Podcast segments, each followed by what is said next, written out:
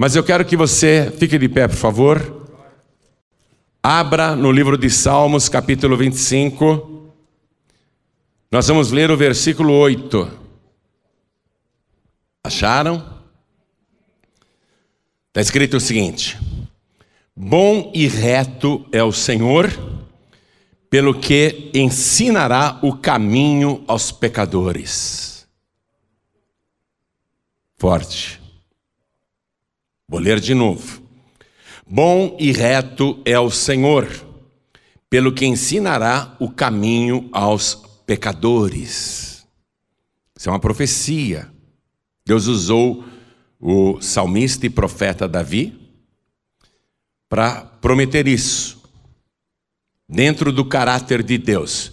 Então quero que você repita em seguida. Vamos lá. Bom e reto é o Senhor, pelo que ensinará o caminho, ensinará o caminho, ensinará o caminho aos pecadores. Amém? Você crê nesta palavra? Então dê para ela a melhor salva de palmas de toda a tua vida. E quem está vendo pela TV ou pelo youtube.com.br ou ouvindo pela rádio, junte-se conosco aqui em São Paulo. Glorifique a Deus. Aplaude e dá glória. Continua. Levante os olhos aos céus, aplauda e glorifique. Isso, continua, não pare. Pai, olha que coisa linda. Esse povo te ama. E esse povo quer a tua resposta, quer a tua palavra, quer o teu ensino. Então vem com o teu espírito, tome o lugar do pregador, tome os lábios do mensageiro, ensine o Senhor agora, fala com cada vida aqui presente com quem está à distância, retira tudo que atrapalha o ensino da tua palavra e envia a tua palavra com poder e autoridade, e que a tua palavra vá, percorra toda a terra e prospere naquilo para o qual está sendo enviada, em nome do Senhor Jesus. Diga amém, Jesus. Poder sentar, por favor. Escute isso. É muito importante o que você vai ouvir agora. Nós estamos vivendo numa sociedade e numa época extremamente liberal chega a ser libertina, onde as pessoas não acham certos comportamentos ou atitudes erradas. A pessoa ela convive com coisas erradas no trabalho, na escola, na vizinhança e na própria casa, e muitas vezes até dentro da igreja e ela vai se acostumando com o pecado. E parece que o pecado já não é tão grave assim. As igrejas, de um modo geral, não são todas, não, abandonaram a pregação que condena o pecado e deixaram de lado a questão mais importante da raça humana, segundo o reino dos céus. A questão do pecado pode não ser importante hoje para a humanidade, que se sente à vontade para fazer o que quiser, mas a questão do pecado continua extremamente relevante para o céu e para Deus. E quando nós olhamos lá o Antigo Testamento, o que, que nós encontramos?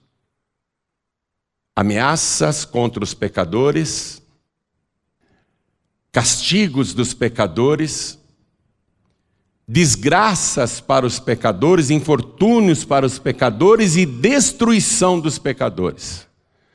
Tanto que as pessoas que leem o Antigo Testamento têm a ideia de que Deus é um tirano, um ditador, um Deus vingativo e cruel que só fala em destruição e morte.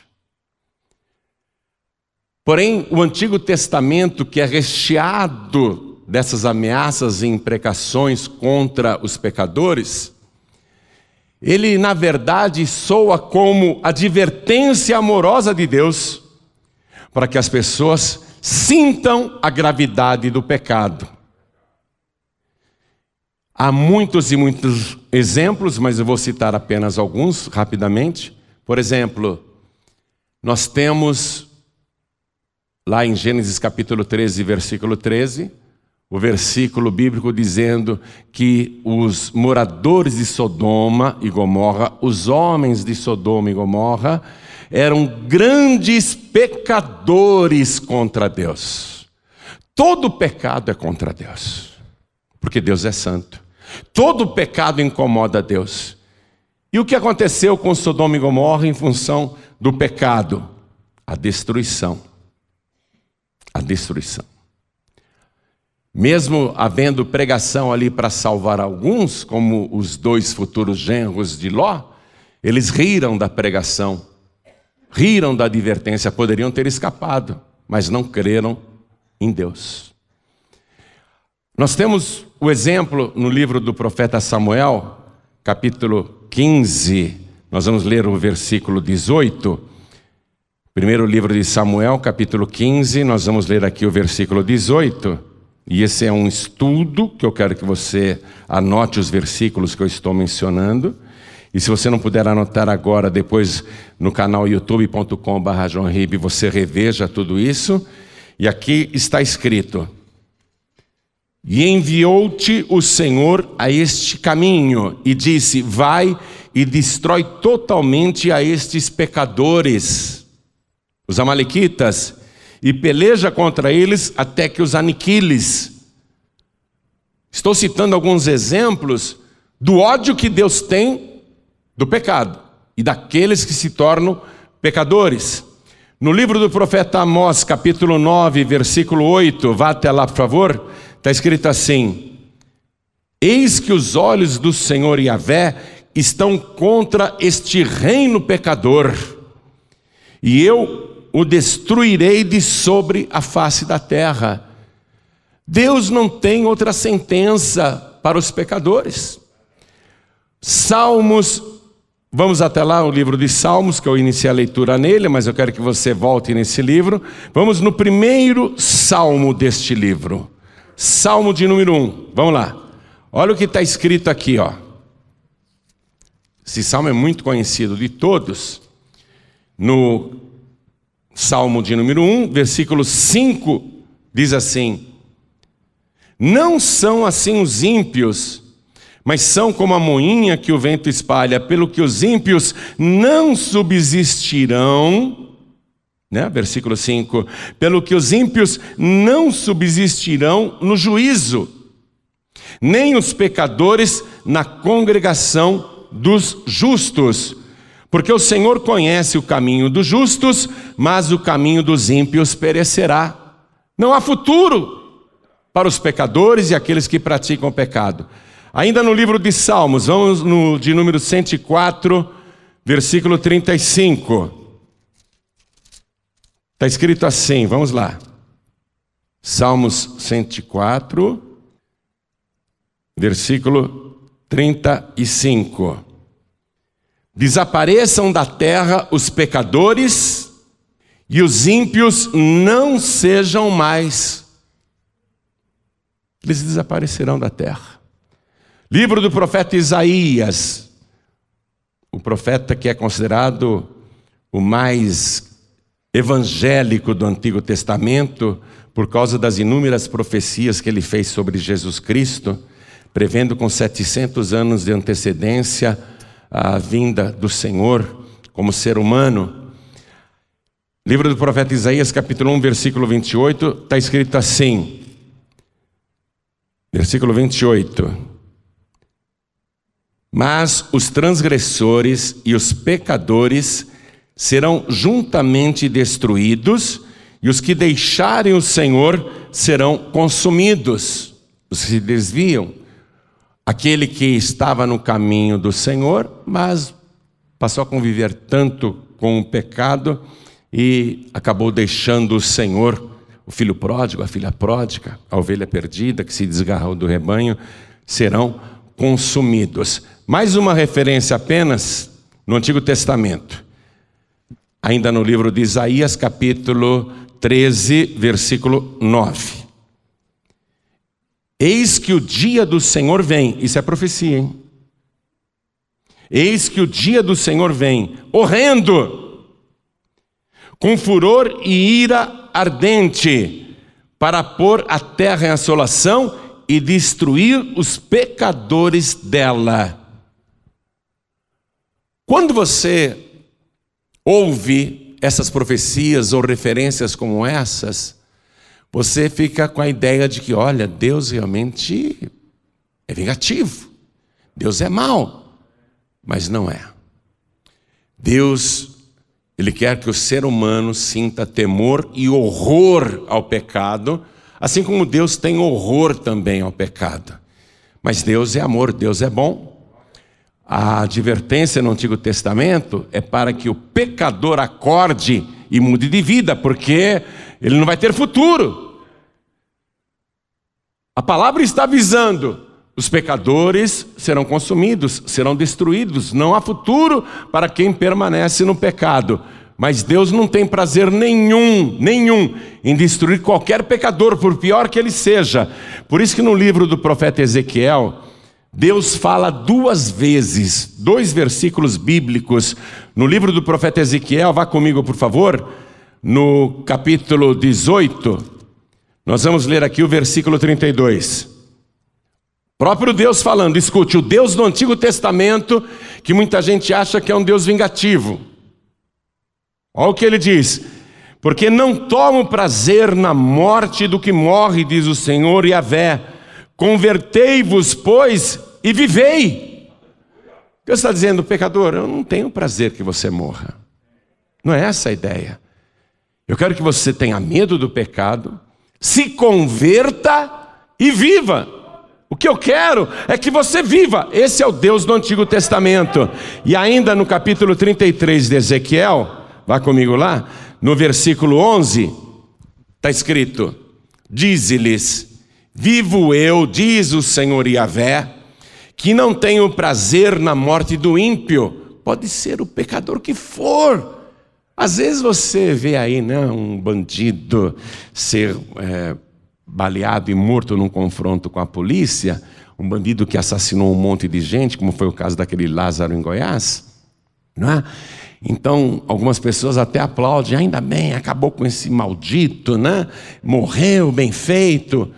Mas Deus, ele não tem prazer na morte de qualquer ímpio, do ímpio que for. Então aqui ele está falando, esse Deus amoroso do Antigo Testamento. Vivo eu, diz o Senhor Yahvé, que não tenho prazer na morte do ímpio. Deus não está dizendo eu aplaudo quando o ímpio morre. Eu fico aplaudindo quando o homem mau, a mulher má tem o seu fim. Não, eu não tenho prazer. Eu estou falando pela minha vida, diz o Senhor. Eu não tenho prazer na morte do ímpio, mas em que o ímpio se converta do seu caminho e viva. Convertei-vos, convertei-vos dos vossos maus caminhos, pois por que razão morrereis, ó casa de Israel? E aqui ele está falando com o seu povo. Se converta. Por que razão vocês vão morrer? Por que razão vocês querem continuar no caminho da destruição? Se eu estou dizendo que se você se converter, você vai viver. É Deus que está falando, aquele que tem o poder de morte e o poder de vida eterna. Ele está dizendo: se você se converter do seu mau caminho, você vai viver. Então, esse é o Deus do Antigo Testamento. Agora escute só. Eu comecei a leitura no Salmo de número 25, versículo 8, dizendo que Deus é bom e reto, não é? E que Ele ensinará o caminho aos pecadores, não é? Chegou um momento em que Deus falou: Eu tenho enviado profetas à terra para que preguem a minha palavra. Mas muitos profetas fazem que nem Moisés. Eu falei para Moisés conversar com a pedra e ela daria água. E o Moisés foi lá com a minha palavra e feriu a rocha duas vezes. Ele extrapolou a minha ordem. Os profetas, quando vão levar a minha palavra, diz o Senhor, acabam acrescentando o próprio pensamento e ira pessoal, a indignação contra o pecado, e falam além daquilo que eu mandei falar. Então Deus está dizendo: agora eu vou mudar essa história. Eu mesmo, eu mesmo descerei à terra, e eu mesmo ensinarei o caminho aos pecadores. Isso foi profetizado mil anos antes de Jesus nascer. Então, quando chegou o tempo em que Deus viria a essa terra, o seu Espírito Santo veio sobre a Virgem Maria e ela engravidou do Espírito Santo. Ela já sabia que o filho de Deus nasceria através dela, ele seria chamado de filho de Deus, porque tinha que ser filho de alguém, mas era o próprio Deus. Era o próprio Senhor vindo para ensinar o caminho aos pecadores. O José, que era o noivo da Virgem, que ainda não tinha tido nenhum tipo de relação com ela, viu a noiva grávida e imaginou que ela tinha adulterado e resolveu abandoná-la, fugindo de madrugada. Mas naquela madrugada, o anjo do Senhor aparece no sonho para José e diz: Não tenha medo de receber a Maria como tua mulher, porque o que nela está gerado é do Espírito Santo. Eis que ela conceberá e terá um filho, e por-lhe-ás o nome de Yeshua, porque ele salvará o seu povo dos seus pecados. E Yeshua significa o Deus que salva. Então Deus falou: agora é esta mensagem. O anjo anunciou para José, e Jesus nasceu como se fosse um homem. Ficou no anonimato até os 30 anos de idade, quando se batizou nas águas, fez o seu jejum de 40 dias e, cheio do Espírito Santo, começou a pregar e ensinar os pecadores.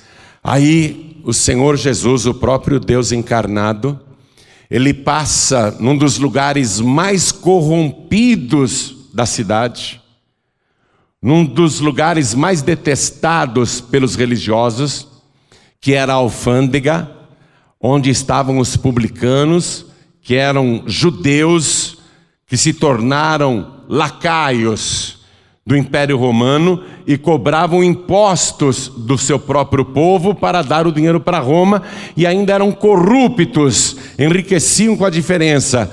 Ficavam com uma parte e repassavam para o Império Romano somente a outra parte, e com isso eles enriqueceram muito, porém eram odiados por todos os judeus. E Levi, um judeu, está na alfândega, ele é chefe daquela alfândega ele é o chefe daquela repartição pública, ele é o que comanda a quadrilha de corruptos, ele é o mais corrupto de todos. Os judeus religiosos nem passam ali, fogem dos publicanos, odeiam os publicanos, mas Jesus, o Deus encarnado, ele não odeia os pecadores. Ele ama os pecadores. Se fosse para deixar os religiosos fariseus pregarem, eles iriam esculachar os publicanos, iriam acrescentar coisas que Deus não disse. Mas o próprio Deus passa ali na alfândega, vê o Levi e diz para ele: segue-me. E o Levi, que tinha aquela repartição pública super rendosa, que foi a causa do seu enriquecimento, ao ouvir o chamado de Jesus, de Yeshua, o Deus que salva o pecador, ele larga tudo e leva Jesus para sua mansão. E à noite ele prepara uma grande festa, um banquete. Uma festa onde comparecem muitos publicanos, isto é, muitos corruptos, funcionários públicos corruptos a serviço do Império Romano, e comparecem também religiosos fariseus. E muitos e muitos homens e mulheres, a casa ficou lotada. Quando Jesus estava ali, à vontade, no meio dos pecadores, os religiosos que odiavam os pecadores, que se afastavam dos pecadores, que condenavam os pecadores, que julgavam os pecadores, eles começam a murmurar para os discípulos do Senhor Jesus, eles começam a murmurar. E eu quero que você vá comigo ver essa passagem bíblica, porque ela é reveladora. Evangelho de Mateus, capítulo 9, no versículo 9. Vamos ler daqui para frente. Mateus, capítulo 9, versículo 9. E Jesus, passando adiante dali, viu assentado na alfândega um homem chamado Levi. E disse-lhe: Segue-me. O Levi depois vai ter o nome mudado para Mateus, tá bom? Que vai ser o autor desse evangelho. Quem está contando isso é a própria testemunha do fato. É o homem que foi beneficiado por esse fato. O Mateus que está contando, o Levi que está contando. E disse-lhe: Segue-me. E ele, levantando-se, o seguiu. E aconteceu que, estando ele, Jesus, na casa, sentado à mesa, né? Chegaram muitos publicanos e pecadores e sentaram-se juntamente com Jesus e seus discípulos. Atenção! Deus não foge dos pecadores. Jesus está na casa do Mateus, chegaram muitos publicanos e pecadores e eles sentaram perto de Jesus.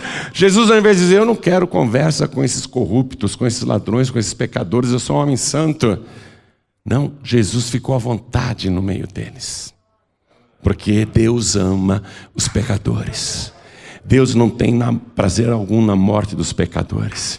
E Ele mesmo ia ensinar o caminho para os pecadores. E aqui ele começa a ensinar, preste atenção. E os fariseus, vendo isso, disseram aos seus discípulos: Por que come o vosso mestre com os publicanos e pecadores? Jesus, porém, ouvindo isso, disse-lhes: Não necessitam de médico os sãos, mas sim os doentes. Ide, porém, e aprendei. Atenção, ele está falando com os religiosos que pensam que sabem tudo. Ide, porém, e aprendei o que significa misericórdia quero e não sacrifício, porque eu não vim chamar os justos, mas os pecadores ao arrependimento. Está entendendo isso? Ele ensina os pecadores e os religiosos que julgavam as pessoas, que achavam que só eles eram santos que condenaram Jesus, inclusive esse grupo religioso, vai condenar Jesus à morte. Vai tramar contra a vida de Jesus. Porque Jesus, ele amava os pecadores. Jesus andava com pessoas que os religiosos jamais chegariam perto e nem se permitiriam tocar. Jesus se permitia ser tocado até por prostitutas, como aquela que ficou chorando aos seus pés, enxugando as lágrimas nos pés do Senhor com seus próprios cabelos. Jesus ele não fugia dos pecadores porque ele veio ensinar o caminho aos pecadores. Ele não tem prazer na morte dos pecadores. O que ele quer? Que o pecador reconheça a gravidade do pecado, se converta, se arrependa e viva. E os religiosos, eles vão condenar Jesus, porque Jesus para eles é outro pecador. Eles são tão santarrões, eles são tão fariseus que Jesus não vai ser aprovado no rígido código de conduta do farisaísmo. O santo Jesus, o que nunca mentiu, o que nunca pecou, o que nunca fez mal a ninguém. Os religiosos vão condenar o próprio Deus, porque eles não suportam que os pecadores sejam ensinados. O que, que eles querem? Que os pecadores sejam castigados, que os pecadores sejam enviados ao tormento, que os pecadores é, queimem no inferno. É isso que eles querem, mas não é isso que Jesus quer. Ele diz: Ide e aprendei. Olha, ele veio ensinar, o próprio Deus ensinando, ensinando os pecadores e ensinando os religiosos. E aprendei o que significa misericórdia quero e não sacrifício, porque eu não vim chamar os justos, mas os pecadores ao arrependimento. Porque se eles se arrependerem, se eles se converterem, eles serão salvos, eles não morrerão. É isso que eu vim fazer aqui na terra. Eu vim ensinar pessoalmente. E ele vai continuar o seu ensino, apesar de toda a crítica, e eu quero agora só mencionar dois versículos que falam deste amor de Deus e que são maravilhosos. Na carta aos Romanos, capítulo 5, Vamos ler o versículo 8. Olha o que diz aqui a palavra, Romanos, capítulo 5, versículo 8. Mas Deus prova o seu amor para conosco, em que Cristo morreu por nós, sendo nós ainda pecadores. Ele morreu por nós, por amor ele prova o seu amor pelos pecadores, morrendo por nós, sendo nós ainda pecadores. O outro versículo, você sabe de cor, é João 3,16. Porque Deus amou o mundo de uma tal maneira que Ele deu o seu Filho unigênito, para que todo aquele que nele crê não pereça, não morra. Eu não tenho prazer na morte do ímpio, não pereça, mas tenha a vida eterna. Eu vim buscar e salvar. Buscar e salvar, buscar e salvar. Salvar do quê? Daquilo que mata o ser humano. O pecado. Salvar do pecado. Foi isso que o anjo mensageiro falou para José em sonhos. Você vai colocar o nome no menino de Yeshua, porque ele salvará o seu povo dos seus pecados. Ele veio salvar o pecador do seu próprio pecado. Porque se ele continuar no seu pecado, ele não vai ter futuro, ele vai ser destruído. Eu vou mencionar, já estou terminando a mensagem, por favor, só me ouça um pouquinho ainda. Eu quero que você vá comigo na primeira carta para Timóteo, capítulo 1. Vamos ler o versículo 15. Esta é uma palavra fiel e digna de toda aceitação. Que Cristo Jesus veio ao mundo para salvar quem? Os pecadores para salvar os pecadores, dos quais eu sou o principal. Mas por isso alcancei misericórdia, para que em mim, que sou o principal, Jesus Cristo mostrasse toda a sua longanimidade, para exemplo dos que haviam de crer nele, para a vida eterna. A questão do pecado é muito grave, atenção.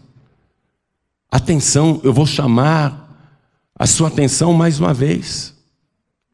A questão do pecado é tão grave para o céu que Deus usou profetas para prever que Ele mesmo um dia ensinaria os pecadores o caminho que eles devem andar.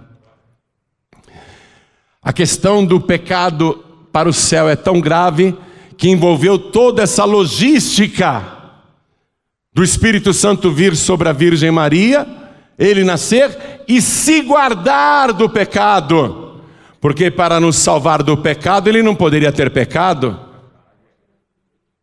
Jesus, na sua vida terrena, passou por todas as tentações e esteve aqui na terra 33 anos e meio e nunca pecou, nunca se achou engano na sua boca. O seu sangue é puro, o seu sangue é santo, o seu sangue é sublime envolveu todo esse sacrifício.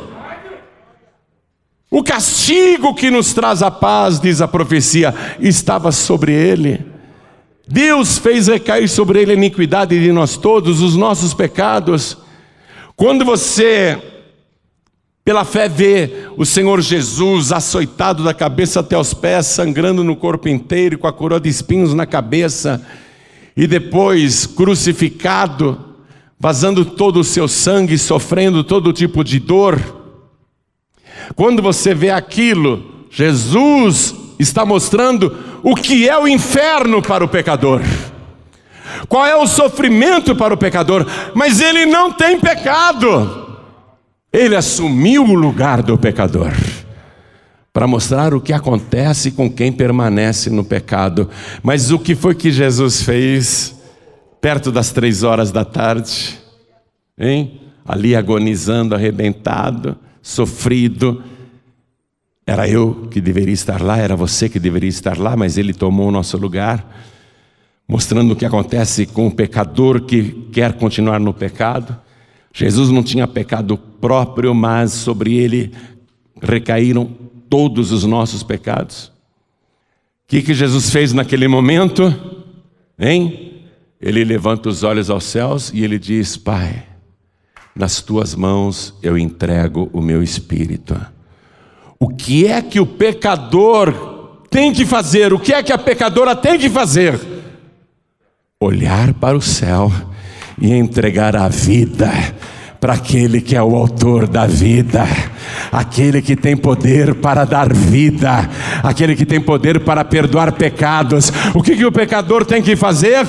Entregar a vida para Jesus Cristo e recebê-lo como único, suficiente, exclusivo e eterno Salvador. E se você fizer isso, o teu nome vai ser escrito no livro da vida do Cordeiro. Os teus pecados serão perdoados, o teu passado será apagado e você vai se tornar filho, filha de Deus, e a morte não terá mais domínio sobre a tua vida, porque quem é de Jesus vive por toda eternidade. Quem ouve estas minhas palavras, disse Jesus, e crê nelas e crê naquele que me enviou, tem a vida eterna e não entrará em condenação, mas passou da morte para a vida. Quer vida? Quer salvação? É Jesus Cristo que tem a vida, é Jesus Cristo que tem a salvação, é Jesus Cristo que tem o perdão. Vou terminar a palavra dizendo o seguinte: primeira carta aos Coríntios, capítulo 15, prometo para você, não vou ler mais nenhuma referência. Capítulo 15, versículo 1. Também vos notifico, irmãos, o evangelho que já vos tenho anunciado, o qual também recebestes e no qual também permaneceis, pelo qual também sois salvos, se o retiverdes tal como vô-lo tenho anunciado, se é que não crestes em vão. Porque primeiramente vos entreguei o que também recebi que Cristo morreu por nossos pecados, segundo as Escrituras. Vamos dar uma salva de palmas para Jesus. Ele morreu pelos nossos pecados, segundo as Escrituras. Se o pecado pudesse ser tolerado, como a sociedade hoje tolera, você acha que Jesus Cristo morreria por uma coisa tolerável? Por uma coisa que não tem problema? Se o pecado não tivesse problema, ele não morreria por causa dos pecados. O pecado te condena, o pecado te destrói. Não há futuro para o pecador, mas Deus não quer futuro de destruição para você. O futuro que Deus quer para você é a vida eterna. O futuro que Ele quer para você é que você seja salvo. Esse é o Evangelho. Esse é o Evangelho. Atenção. Cristo veio ao mundo para salvar os pecadores. Ele veio para salvar os pecadores. A mensagem pregada pelos apóstolos e a mensagem pregada pelo anjo mensageiro. Salvar o povo dos seus pecados. É para isso que ele veio. É claro que ele nos abençoa. Ele nos abençoa, Ele veio para nos dar vida abundante, abençoar a sua vida pessoal, o seu trabalho, a sua família, a sua saúde? Claro que sim, tudo isso é ótimo. Mas Jesus Cristo não veio ao mundo para tornar milionários os pecadores. Ele não veio a este mundo para te dar uma cobertura, ou um jato, ou uma lancha, um iate, ou milhões e milhões e milhões e milhões e milhões. Ainda que ele possa fazer tudo isso, ele não veio ao mundo para isso. Ele veio ao mundo para resolver o principal problema da raça humana: o pecado. Ele veio ao mundo só para isso. E foi as últimas consequências para resolver esse problema. E a prova que ele resolveu esse problema é que, morrendo no lugar dos pecadores, foi sepultado como pecador e carregado com os nossos pecados, ele foi levado ao inferno no nosso lugar. Mas a palavra diz que era impossível que ele continuasse morto. Era impossível que ele continuasse no inferno, porquanto, diz a palavra, nunca cometeu iniquidade, nem se achou engano na sua boca. A prova de que ele teve êxito nessa missão é que Jesus, no terceiro dia, ressuscitou e está vivo pelos séculos dos séculos e tem nas mãos as chaves da morte e a chave do inferno. Vamos ficar todos de pé. Essa questão é gravíssima. Você quer conviver com o pecado? Está normal para você? Fumar maconha, fumar uma pedra de crack, está normal, não tem problema nenhum? Fumar cigarro, encher a cara, se prostituir, tudo normal, todo mundo faz, é ou não é? Está tudo liberado, não é? Desvios sexuais, tudo liberado, não é?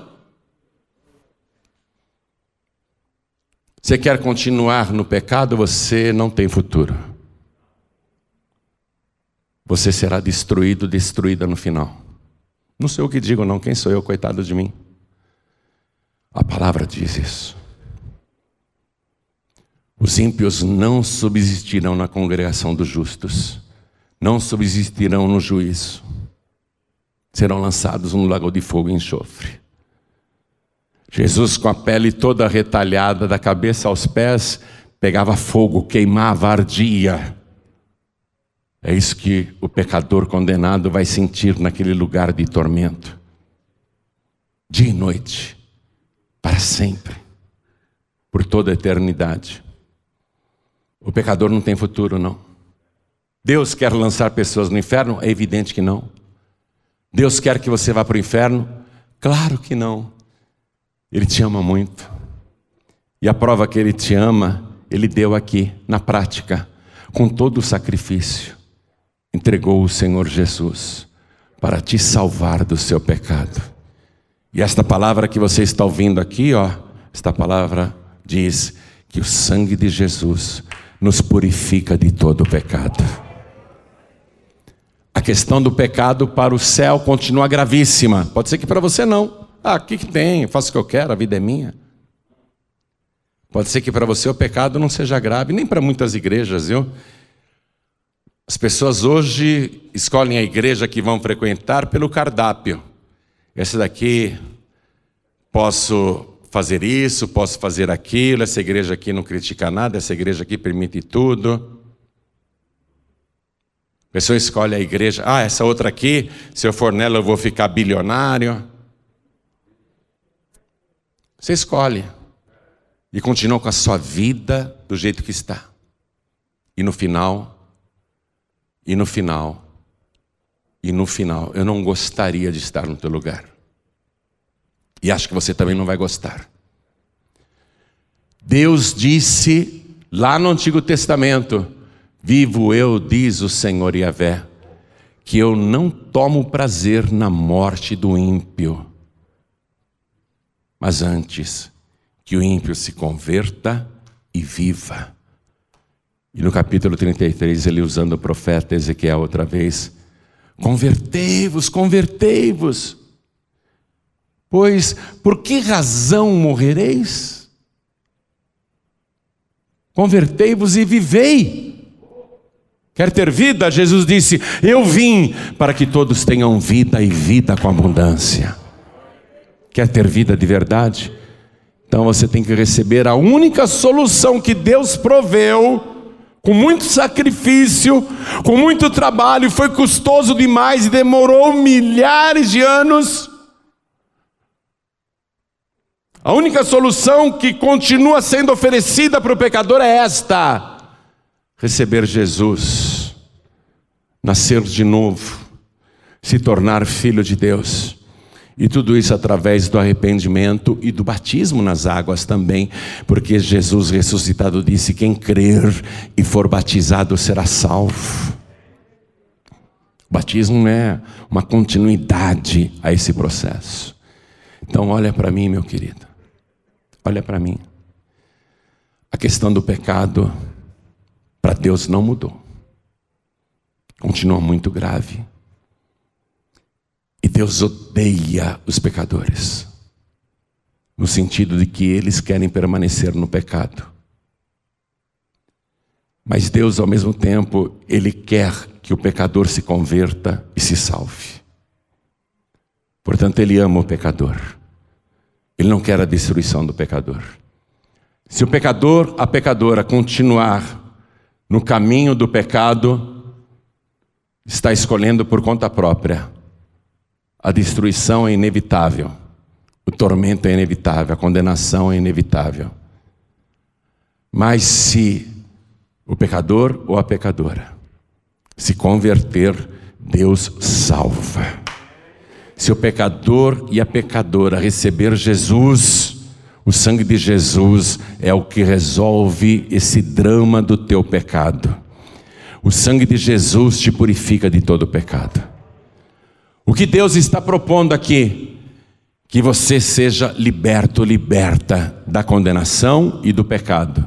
O que é que Deus está propondo aqui? A tua salvação. Não a tua condenação. Ele está propondo a tua salvação. Pode ser o pior pecador, mas Ele quer te salvar se você se converter. E se você se converter, você vai viver. E não é viver só nessa vida, não, é viver eternamente. A palavra é essa. Não foi por outro motivo que Jesus Cristo veio ao mundo. Ele veio para salvar o seu povo dos seus pecados. Só por esse motivo. Padeceu tudo isso para salvar a raça humana do pecado. Não fugiu de nenhum pecador, de nenhuma pecadora. Até na cruz, aquele bandido do lado direito se converteu. Disse: Senhor, lembra-te de mim quando entrares no teu reino. Se converteu na última hora. Jesus gostaria de ter salvo os dois ladrões, mas só um quis. Só um pediu perdão, só um reconheceu Jesus como rei e que tinha um reino eterno. Um reino que passava da morte, porque se eu estou para morrer, e eu digo para Jesus: lembra-te de mim quando entrares no teu reino, eu estou crendo que vai haver vida depois da morte. Eu estou crendo nele. Jesus disse: Na verdade, na verdade eu te digo que ainda hoje estarás comigo no paraíso. Ele salva, ele salva. Se o pecador se converter, vai viver. Então, chega de falar sobre isso. Agora é você quem vai falar. Agora é você. Você quer viver ou quer morrer? Você quer continuar no pecado ou você quer se livrar do pecado? Se você quer viver e se livrar do pecado, você tem que receber Jesus como o único, suficiente, exclusivo e eterno Salvador. Quem quer, erga a mão direita bem alto, o máximo que você puder. É o passo mais importante que você vai dar na tua vida agora. Saia do teu lugar e venha aqui para frente, por favor. E vamos aplaudir ao Senhor Jesus por cada vida que está chegando. Você dá um passo só na direção de Deus e Deus sai correndo ao teu encontro. Porque o que Ele mais quer é te salvar. Vamos aplaudir mais ao nome de Jesus que está chegando mais gente. Pastor João Ribe, eu quero pedir o perdão dos meus pecados, porque apesar de eu já conhecer a palavra, eu reconheço que eu pequei. Então faz o seguinte: não precisa me contar qual é o teu pecado, não precisa. O que Deus quer ver é se você se converte agora para largar esse pecado, para parar essas coisas erradas. O que Deus quer ver é isso. E se você tiver a humildade de vir para frente, para pedir perdão para Ele, não para mim, imagina, eu não quero nem saber o que você fez. Se você vier para frente para mostrar o teu arrependimento, assim diz o Senhor: se converta e viva. Vem aqui para frente. Vem para cá. Vem para cá. Vamos aplaudir mais ao nome de Jesus. A questão do pecado você não resolve comigo, você resolve com Ele.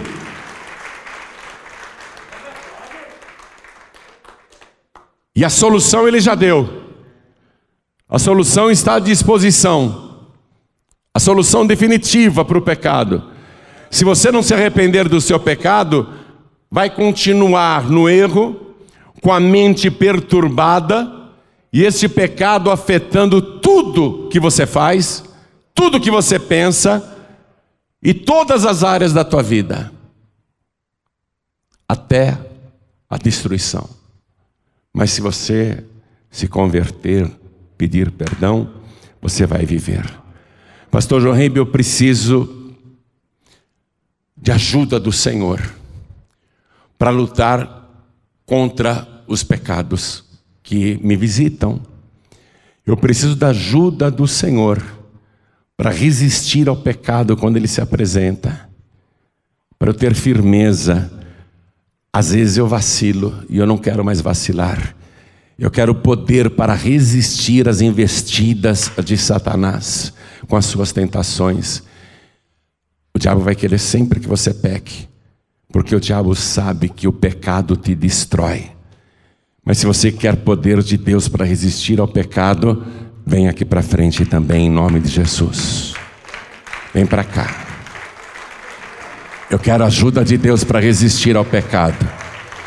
Quero falar com você que está assistindo esta mensagem pela televisão, ou ouvindo pela rádio, ou assistindo pelo meu canal no youtube.com.br. Quer entregar a vida para Jesus, quer voltar para Jesus, quer pedir perdão dos seus pecados? Se ajoelhe ao lado do teu rádio, ao lado do teu televisor, ao lado do teu computador. Você que está ouvindo esta mensagem em qualquer lugar do Brasil ou do mundo, se for possível, se ajoelhe aí. Mas se não for possível, você está em trânsito, está dirigindo, sei lá, mas quer entregar a vida para Jesus, quer voltar para Jesus, quer pedir perdão para Jesus, então coloque a mão sobre o teu peito, na altura do teu coração, e eu quero que cada pessoa que veio para frente se ajoelhe comigo diante do altar, de joelhos. Se não puder se ajoelhar, não tem problema, viu? Você está sendo recebida de volta, amor, viu? Viu? Você está sendo recebida de volta, meu bem. Jesus disse assim: ela está chorando e perguntando: só me aceita de volta? Não, querida, vem cá. Ó, Vem cá. Jesus disse assim: Todo aquele, toda aquela que o Pai me dá virá a mim, e quem vem a mim de maneira nenhuma eu lançarei fora. Viu?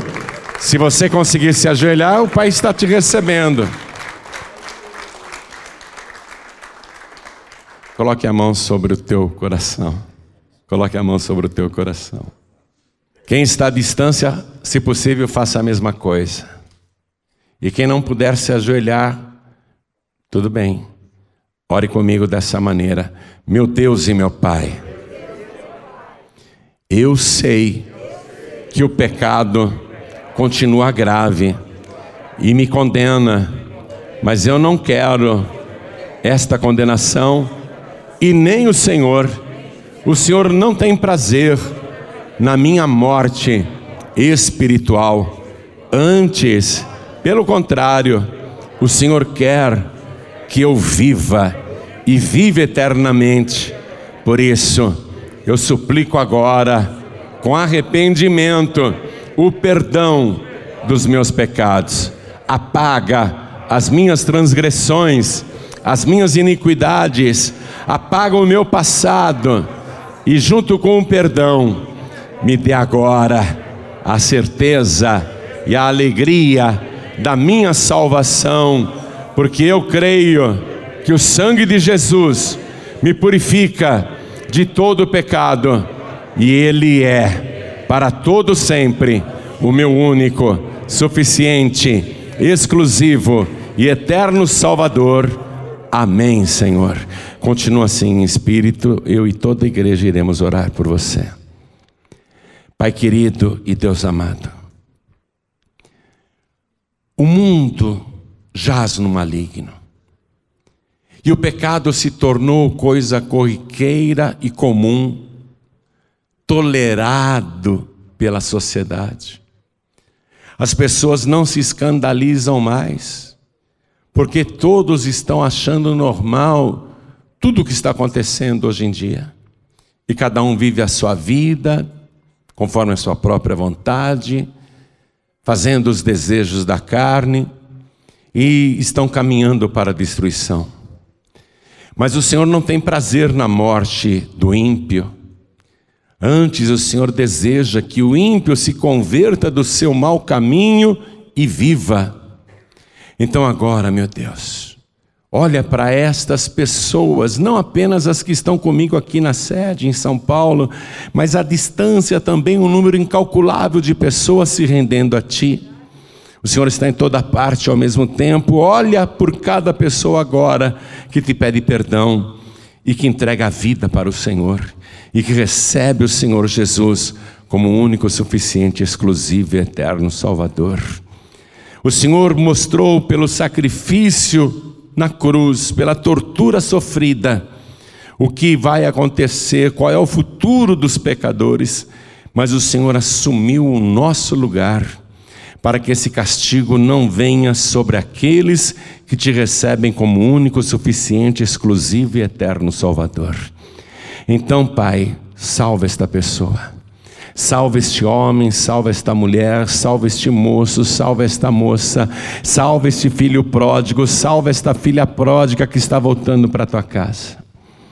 Sustenta com a tua mão poderosa e ajuda esta pessoa a perseverar até o fim, para que ela não seja destruída pelo pecado mas antes que ela mesma destrua o pecado na sua vida, dizendo não para Satanás e dizendo não para o pecado.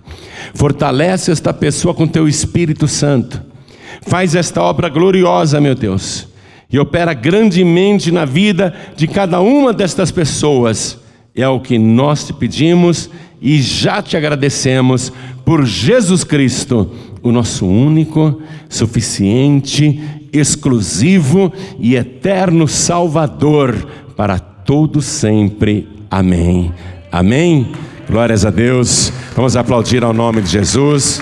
Fique de pé no seu lugar. Você acabou de receber as boas novas do Evangelho através de João Ribe Palharim, um oferecimento dos pregadores do telhado. Participe da reunião de Paz e Vida. Para informações, acesse pazevida.org.br. Paz e Vida, lugar de gente feliz e ungida.